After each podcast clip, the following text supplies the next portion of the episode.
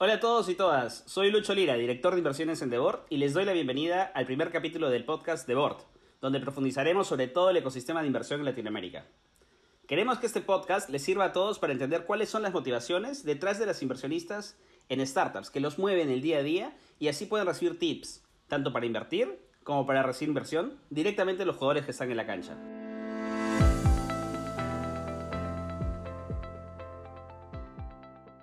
El mundo ha cambiado por completo. La coyuntura ha creado grandes oportunidades para emprendedores creando compañías con impacto regional, sobre todo en Latinoamérica, haciendo que nuestra región se encuentre en un momento inigualable para el ecosistema.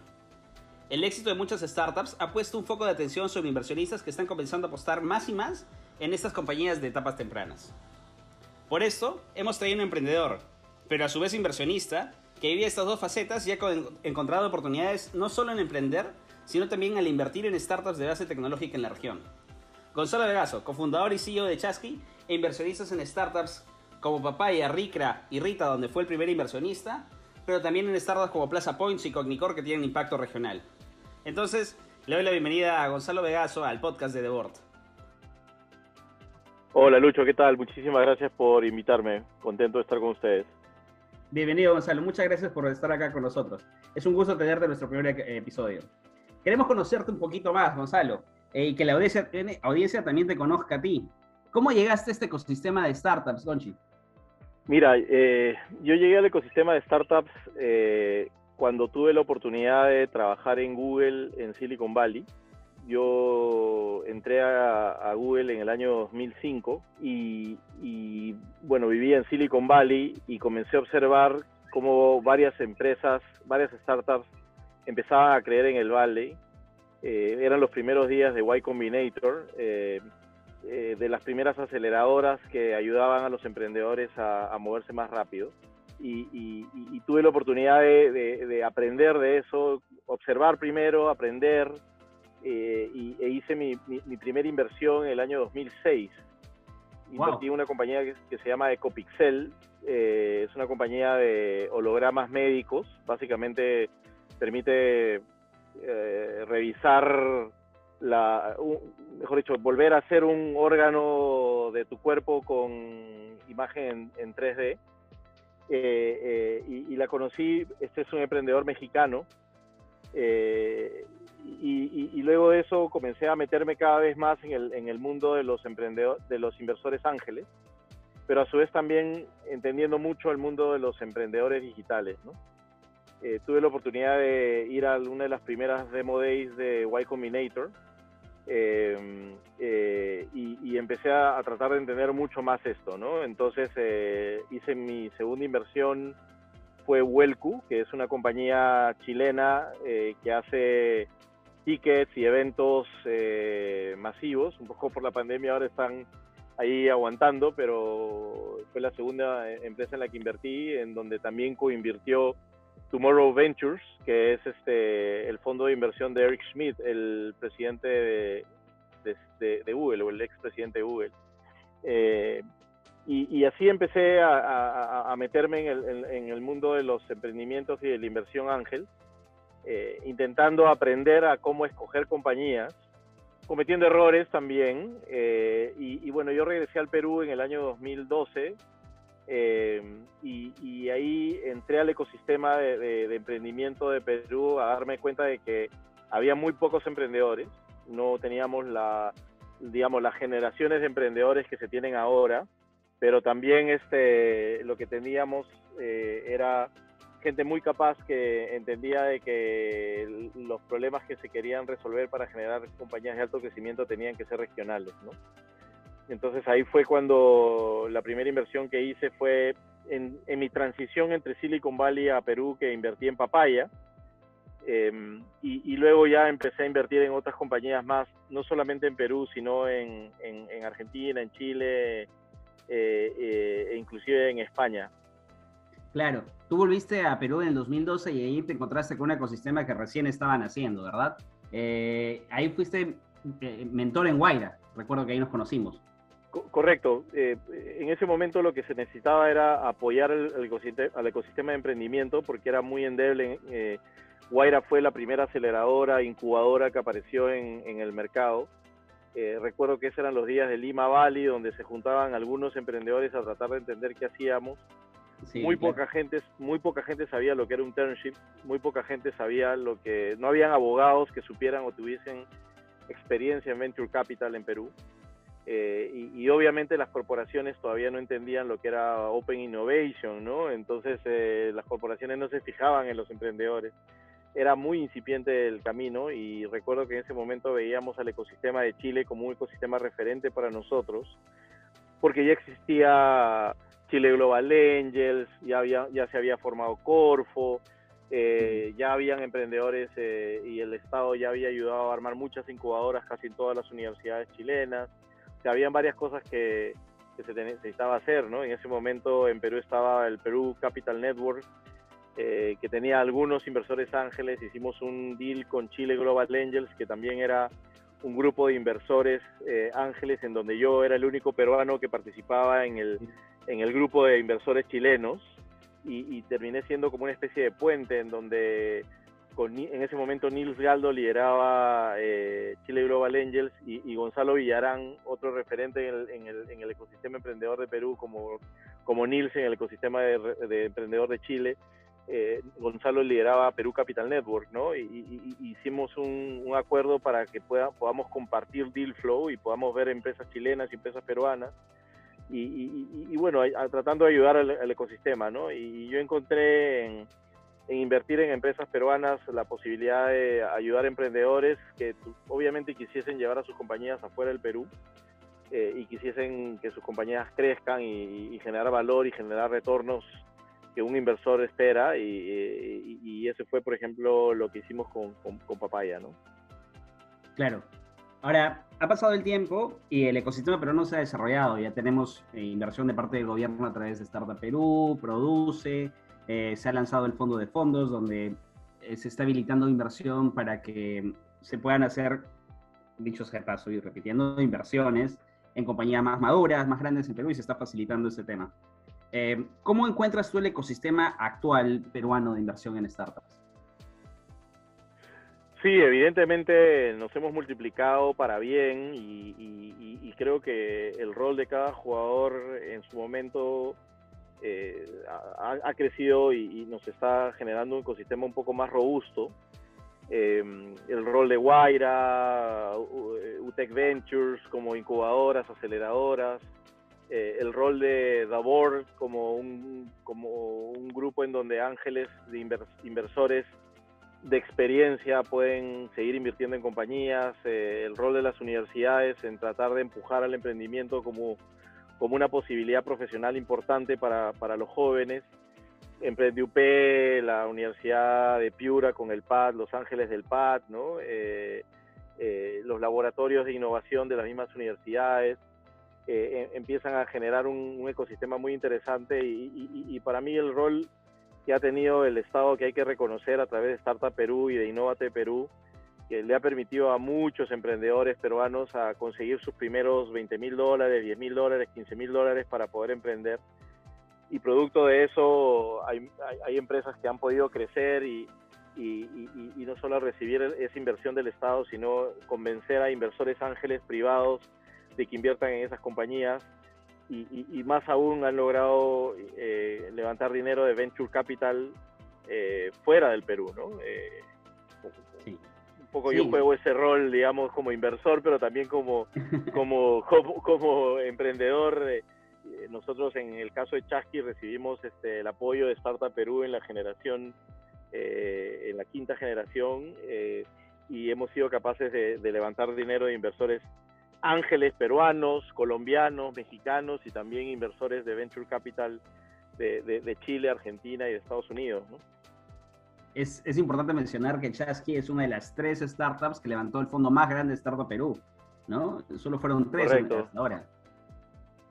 Sí, correcto, ¿no? Es, eh, nos llena de mucho orgullo porque creo que hemos retribuido con creces al generar eh, trabajo. trabajo, ¿no? Chasky es una compañía que ya pasó el Valle de la Muerte, en total somos más de 170 empleados, más de 7.000 drivers, entonces... Eh, obviamente eso es lo que se espera de compañías que, logran conseguir este tipo de ayuda financiera para, para que crezcan y, generen economía. ¿no?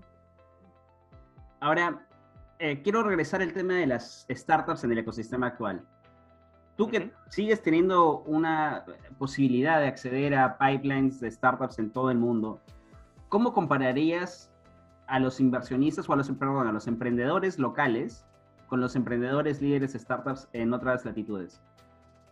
Sí, mira, eh, a ver, cada vez las brechas se están recortando, ¿no? Lo que estamos viendo, o lo, que yo he visto en emprendedores eh, a los que, en los que he invertido fuera del Perú y sobre todo en Silicon Valley, por ejemplo, es que eh, es el sentido de urgencia, ¿no? Y, y, el tratar de hacer las cosas ultra rápido, tratar de no pensar mucho en que el producto esté perfecto. Eh, y, claro, los, sobre todo los, los, los emprendedores a los que yo he invertido en Estados Unidos tienen la, la posibilidad de que el mercado es enorme, ¿no? Y, pueden hacer al año o a los dos años series A de 40, 50 millones de dólares, ¿no? Entonces, eh, con muchísimos fondos que tienen la, la, digamos, la, el mandato de solamente invertir en Estados Unidos, ¿no? Entonces, eh, eso es una de las cosas que tú ves que eh, los emprendedores en Latinoamérica empezamos a, a, cambiar, ¿no? Eh, hace, en el año 2012, cuando yo regresé a Perú, el emprendedor latinoamericano no tenía ese sentido de urgencia de construir una compañía de altísimo crecimiento exponencial, ¿no? Sabía que tenía que construir una, compañía, pero la velocidad era otra, ¿no? Entonces nosotros le decíamos, oye, ¿qué tenemos que hacer para que tu compañía crezca a doble, doble dígito cada mes? ¿No? ¿No? Entonces, este, y que te, multipliques por cuatro o cinco veces cada año, ¿no? Entonces eso que parece parecía irreal en ese momento, ahora hay varios emprendedores que lo están logrando en Latinoamérica, ¿no? Pero ese era el modus operandi de los emprendedores americanos hace, hace 10 años, ¿no? Eh, eh, creo que ese es un, primer punto eh, que hemos cerrado la brecha. Un segundo punto es que los emprendedores, eh, em, lo, más capaces, tienen una serie de recursos asociados a probar herramientas que existen en el mercado, ¿no? Por ejemplo, nosotros en Chasqui ahora estamos probando una herramienta que nos permite entender cómo nuestros clientes interactúan con nuestras herramientas internas y eso tú puedes decir, oye, pero eso ya había, ¿no? Eh, oye, no, pero de la manera como lo estamos viendo es con generación de mucha analítica a través de una startup que hemos encontrado en Silicon Valley. Y claro, yo la pude encontrar por referencias de amigos que son emprendedores en Silicon Valley que ven estas empresas, pues las tienen al costado, ¿no? O, hay, eh, entonces nosotros estamos un poquito más lejos de esa, de esa nueva innovación eh, los emprendedores tratamos de pasarnos estos datos, los emprendedores peruanos que nos conocemos, tratamos de pasarnos estos datos eh, eh, para, para, para, poder ser más este, eficientes, y, pero siempre existe esa, esa lejanía y, y, ¿qué te digo? Esos tres, cuatro meses de, de, de poder encontrar esta empresa que, cuando, que si estuvieras parado en Silicon Valley, pues de repente conocerías de ella porque la tienes al costado, ¿no? Entonces, este, esa brecha de, respirar lo último de tecnología también de repente la tenemos en, los emprendedores latinoamericanos. Y lo que estoy viendo muy interesante es eh, el, crecimiento en el número de emprendedores latinoamericanos que están logrando entrar a, aceleradoras globales como Y Combinator, como SeedStars, pero en las oficinas de, Silicon Valley, ¿no? Eh, eh, eh, hay varios emprendedores peruanos que, ya lo han logrado, siguiendo un poco el camino de Rappi, que, fueron los primeros colombianos. En, en, Colombia, en general, los emprendedores piensan y dicen, oye, yo quiero seguir el camino de Rappi, o sea, yo estoy preparando para que mi compañía se vaya a Quay Combinator, ¿no? Eh, eh, en Perú no todos los emprendedores están pensando eso, Em, y deberían de hacerlo, ¿no? O sea, yo, eh, eh, en el caso de Chasqui, en algún momento pensamos en entrar a Y Combinator, pero ya era como que ya habíamos pasado el, sweet spot y éramos muy grandes, digamos, para poder hacerlo. Eh, pero, pero es un lugar que al, que, oye, yo le diría a los emprendedores latinoamericanos, intenten acceder porque te abren unas puertas impresionantes. Y, y Y Combinator lleva más de 10 años haciendo esto, entonces tiene metodología, tiene data, sabe cómo tiene que respirar el emprendedor, te dice qué es lo que tienes que hacer y te da las fijas, ¿no?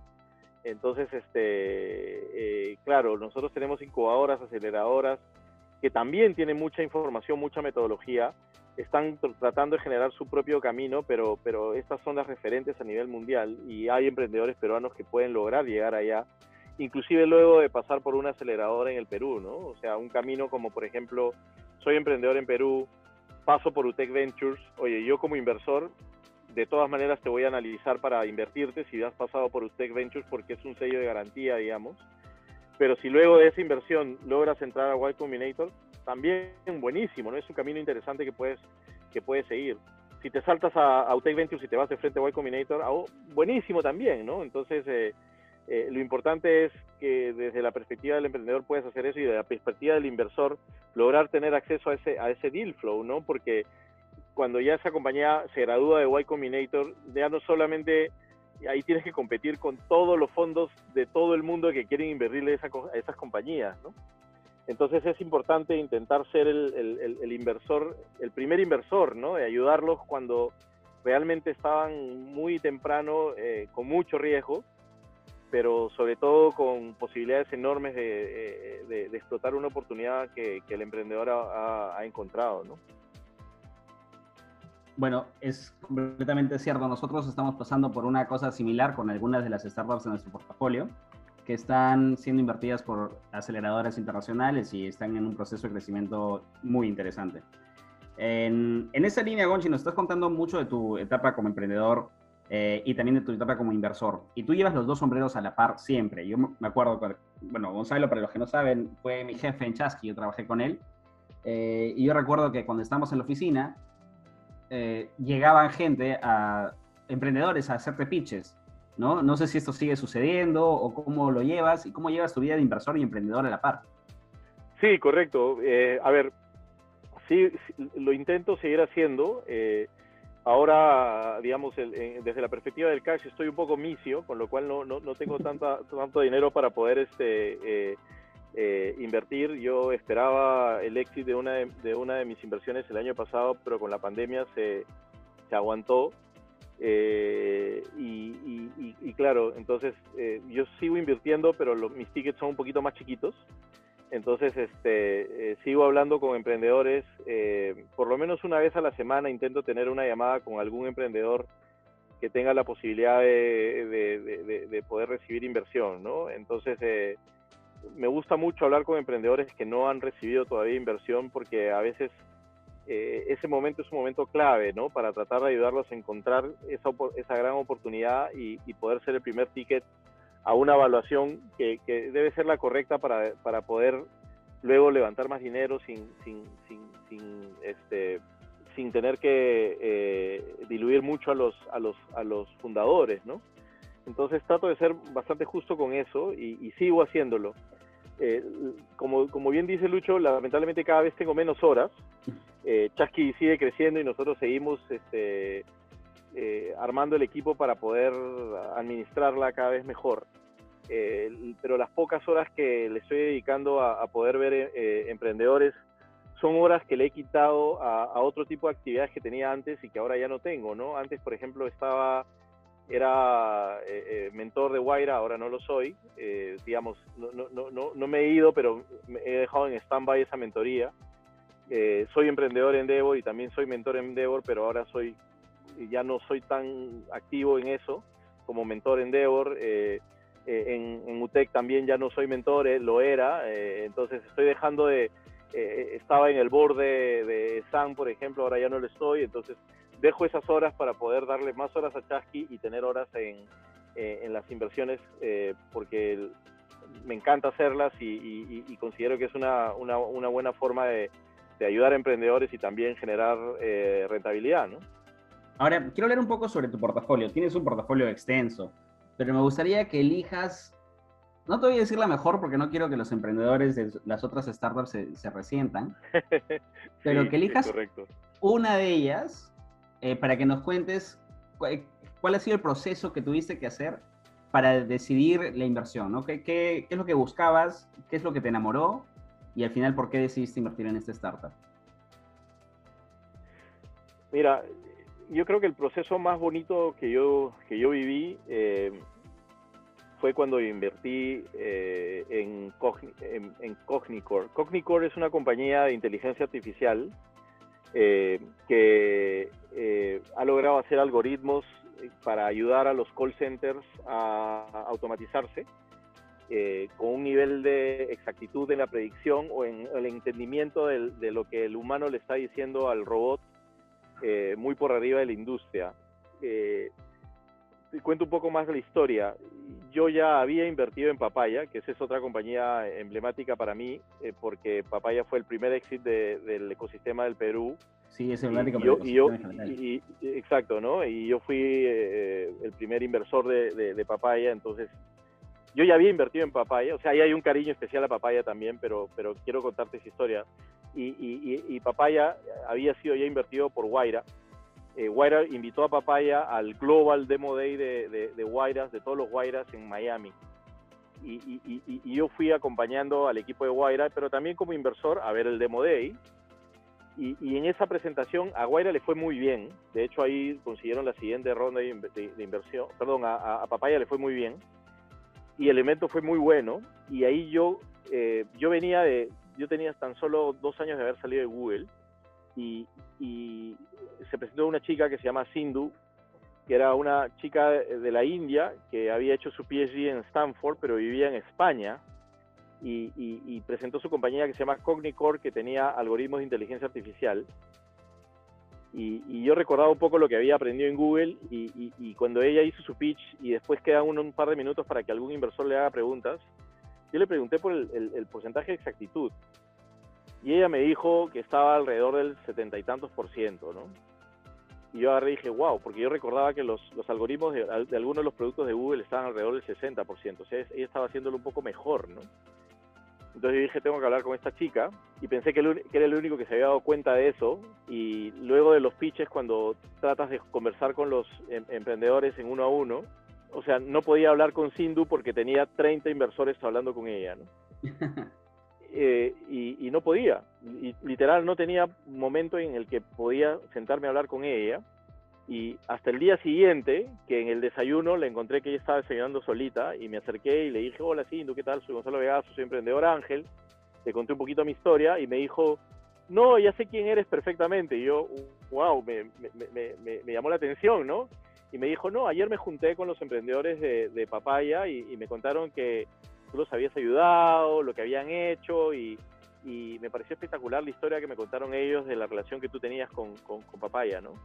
Y ahora le dije, ah, qué bueno, mira, y me encanta tu compañía y me comenzó a hacer un pitch un poco más eh, profundo y, le pedí entrar a su compañía, ¿no? Y, y ella me dijo, estoy sobresuscrita, o sea, tenía más inversores de los que ella quería tener pero también agarró y me dijo, oye, la, conversación que yo tuve con los emprendedores de Papaya fue tan interesante de cómo tú los habías ayudado, que ten, por seguro que yo te voy a acomodar en el, en, el cap table eh, de la inversión que vamos a hacer ahora, ¿no? Y, y, me encantó, ¿no? Porque, o sea, sin querer queriendo, Gary y Manuel, los founders de, de Papaya, contándoles la relación que habíamos generado nosotros con Papaya, me ayudó a entrar a, un, a, una, a una empresa que es súper hot, ¿no? En ese momento yo sabía que iba a ser hot y ahora está súper hot porque ahora Cognicore se ha mudado a Silicon Valley eh, y tiene como clientes a British Telecom, a Verizon y, y, bueno, le va a ir súper bien y le está, sigue yendo súper bien y eh, yo creo que el éxito de esa compañía todavía va a llegar en algunos años porque tiene mucho por crecer todavía. Eh, y esa fue la situación que, me dio cabida a, entrar a esta compañía cuando inversores de mucho prestigio y mucho nombre querían entrar y estaban compitiendo por, por entrar a, la misma, ¿no? ¿Qué, ¿Qué, historia más interesante. Yo sabía del Demo Day de, de, Miami, sabía que ahí hiciste tu presentación, pero no, sabía cómo había sido el proceso de cierre. Es, es una parte que nos deja una enseñanza de que tanto el emprendedor como el inversionista tienen que hacer match, ¿no? Tenemos que buscar precisamente eso, que no solo sea el que atraiga al emprendedor, sino que sea el compromiso o el tipo de trabajo que hace el inversionista ángel junto con las startups. Ahora, eh, quiero entrar en una parte un poquito más técnica, ya como última pregunta para poder cerrar el podcast. y es que tú también eres miembro del, de The Board, tú eres uno de los inversionistas ángeles de The Board, director de acá.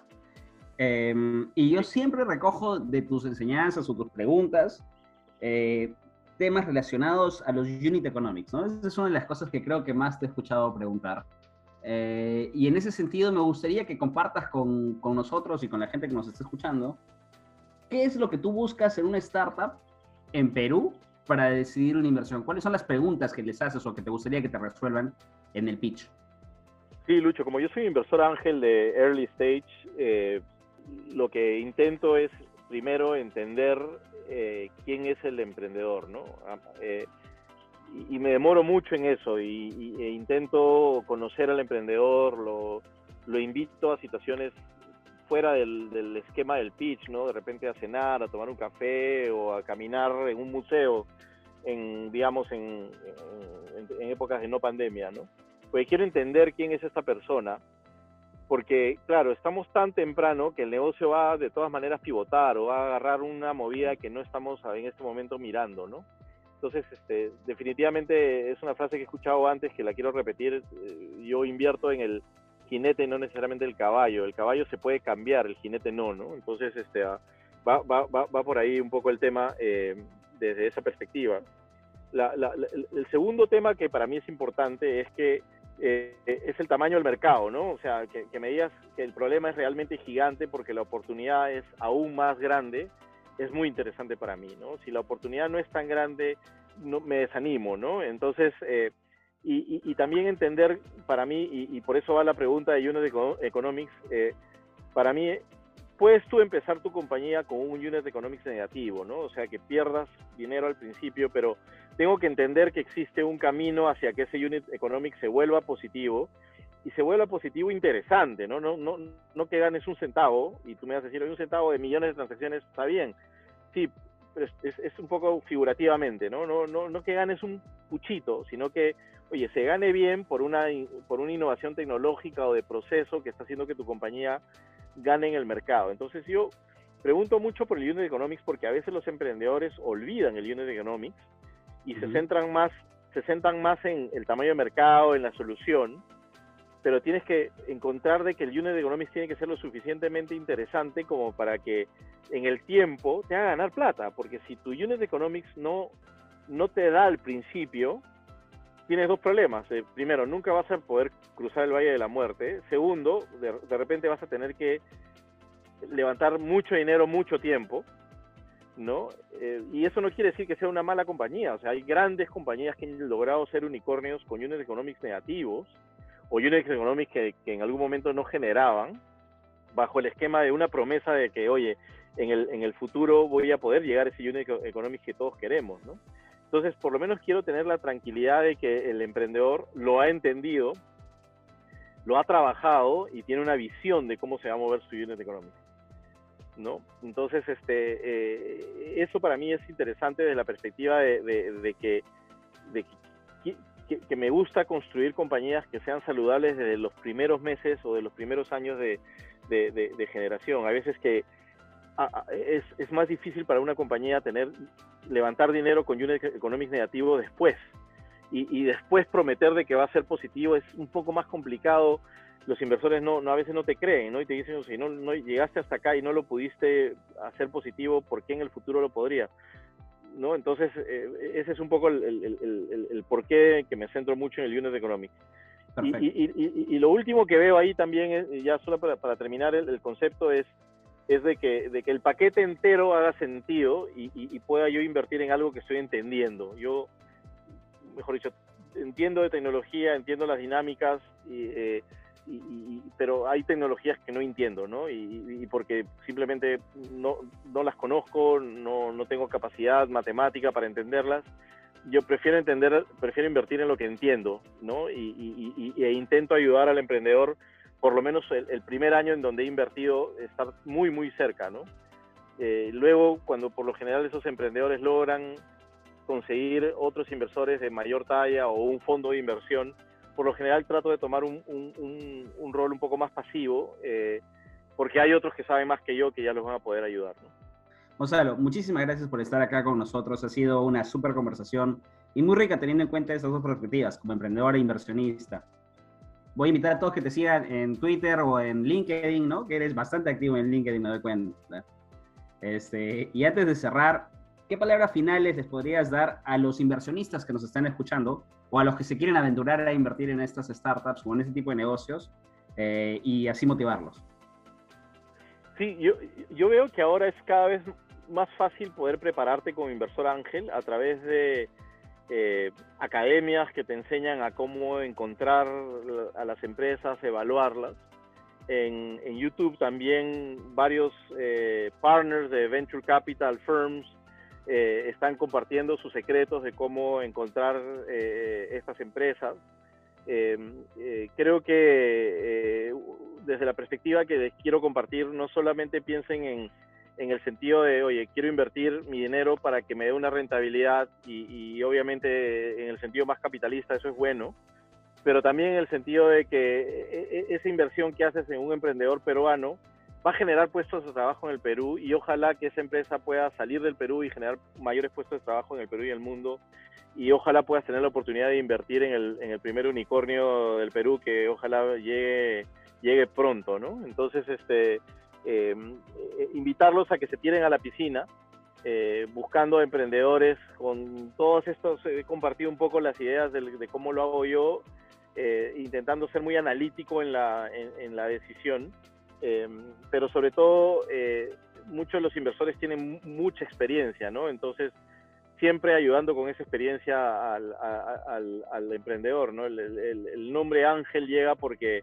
porque obviamente no es solamente tu dinero, sino tu, sapiencia y tu experiencia para arropar al emprendedor a que, y, mejorar la probabilidad de éxito del emprendimiento, es lo que, lo que todos queremos hacer como inversores ángeles. Muchísimas gracias, Gonzalo. Eh, con esto cerramos el podcast. Les mando un abrazo a todos los que nos están escuchando y nos vemos en el siguiente capítulo con un invitado del podcast de Board. Muchas gracias, Conchi.